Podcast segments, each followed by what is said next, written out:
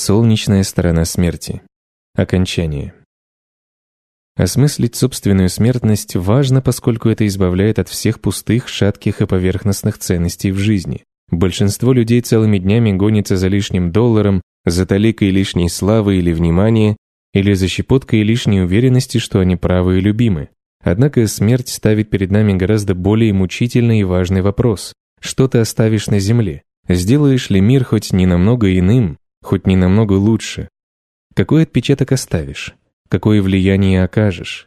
Говорят, бабочка, машущая крылышками в Африке, может вызвать ураган во Флориде. Какие же ураганы ты оставишь за собой? Бекер прав. Пожалуй, это единственный важный вопрос в жизни. Однако мы не хотим и думать о нем. Во-первых, он трудный, во-вторых, он пугающий, в-третьих, мы понятия не имеем, что делаем. Но когда мы избегаем этого вопроса, мы позволяем пустым и пагубным ценностям овладеть нашим мозгом, взять под контроль наши желания и амбиции. Когда мы избегаем вездесущего взгляда смерти, поверхностное кажется важным, а важное — поверхностным. А ведь смерть — единственное, что известно с несомненностью, и как таковая она должна быть компасом, который позволяет сориентироваться во всех остальных ценностях и решениях. Она — правильный ответ на все вопросы, которые мы должны задавать, но никогда не задаем. Есть лишь один способ смириться со смертью — осмыслить и увидеть себя как часть чего-то большего, чем ты сам отказаться от служения себе и ориентироваться на ценности простые, непосредственные, контролируемые и терпимые к хаотическому миру вокруг вас. В этом корень всякого счастья. Послушайте хоть Аристотеля, хоть психологов из Гарварда, хоть Иисуса Христа, хоть пресловутых Битлз. Все они скажут, что у счастья лишь один источник – забота о том, кто больше тебя. Вера в то, что ты делаешь нечто важное для людей, и что твоя жизнь — лишь часть какого-то великого и непостижимого процесса. Именно это чувство зовет людей в церковь, толкает их на войны, помогает им воспитывать семьи, копить пенсии, строить мосты и изобретать сотовые телефоны. Мимолетное чувство принадлежности к чему-то более великому и более неведомому, чем они сами.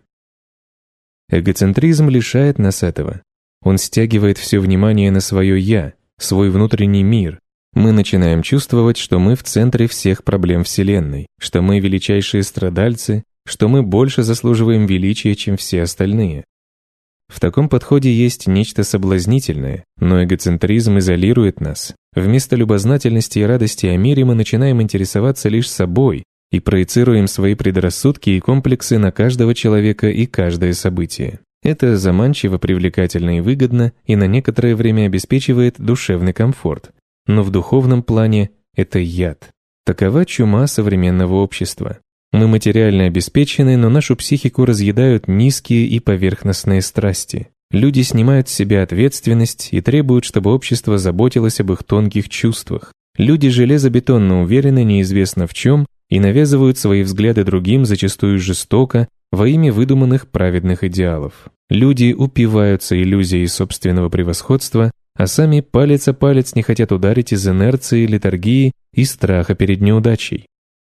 Современный ум избалован, а потому люди сплошь и рядом считают, что заслуживают то, чего не заработали. Они полагают, что они имеют право на то, ради чего не жертвовали. Они объявляют себя экспертами, предпринимателями, изобретателями, новаторами, бунтарями и тренерами, не имея опыта за плечами. И не то чтобы они были мегаломанами, они лишь убеждены в необходимости быть великими, чтобы состояться в мире, который ценит лишь экстраординарное. Современная культура путает большое внимание с большим успехом, полагая их синонимами. Однако это разные вещи. Вы уже великий. Уже. Осознаете вы это или нет? Осознают это другие люди или нет? И не потому, что вы создали приложение для айфона или окончили школу на год раньше или купили роскошную яхту, как раз в этом нет величия. Вы велики, потому что перед лицом бесконечного смятения и несомненной смерти вы продолжаете выбирать, до чего вам есть дело, а до чего нет. Уже один этот факт, выбор жизненных ценностей, делает вас прекрасным, делает вас успешным и делает вас любимым. Даже если вы этого не осознаете, даже если вы спите в сточной канаве и голодаете, вы тоже умрете. Умрете, потому что вам тоже повезло жить. Возможно, вы этого не почувствуете, но отправьтесь как-нибудь на скалу, может быть, поймете. Однажды Буковский написал «Все мы умрем, Все мы. Какое шоу! Одно это должно заставить нас любить друг друга, но не заставляет. Мы запуганы и смяты житейской ерундой. Мы снедаемы ничем. Конец цитаты. Вспоминается та ночь у озера, когда я глядел, как тело моего друга Джоша достают из озера спасатели. Вспоминается, как я глядел в черную техасскую ночь и чувствовал, как в ней медленно растворяется мое эго. Смерть Джоша научила меня намного большему, чем я поначалу думал. Да, она помогла мне не проспать жизнь, взять ответственность за свой выбор и осуществлять свои мечты без внутреннего стыда и комплексов. Но все это второстепенно. А был урок глубже и важнее. Не надо ничего бояться. Никогда. В последующие годы я часто напоминал себе о смерти.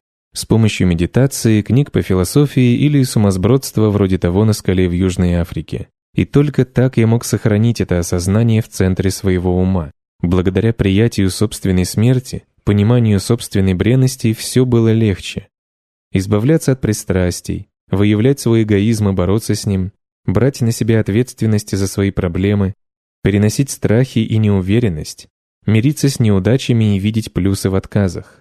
Благодаря мысли о смерти все это переставало быть тяжелым.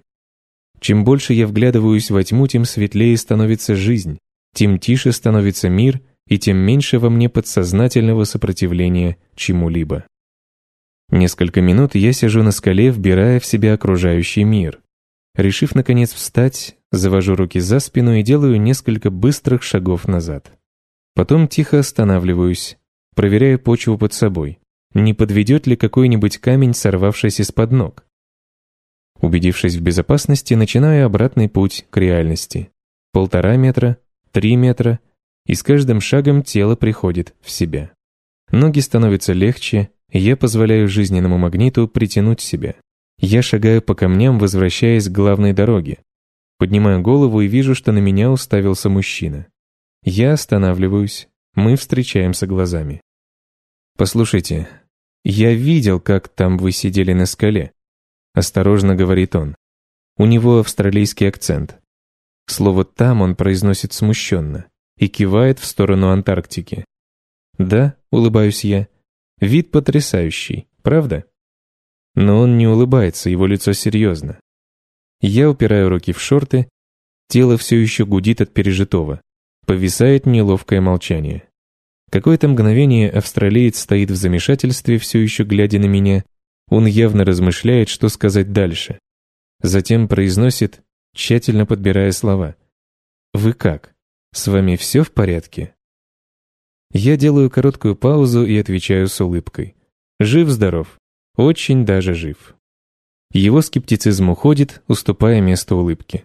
Он коротко кивает и идет по тропинке вниз. А я стою наверху, дышу простором и жду, когда на вершину поднимутся мои друзья.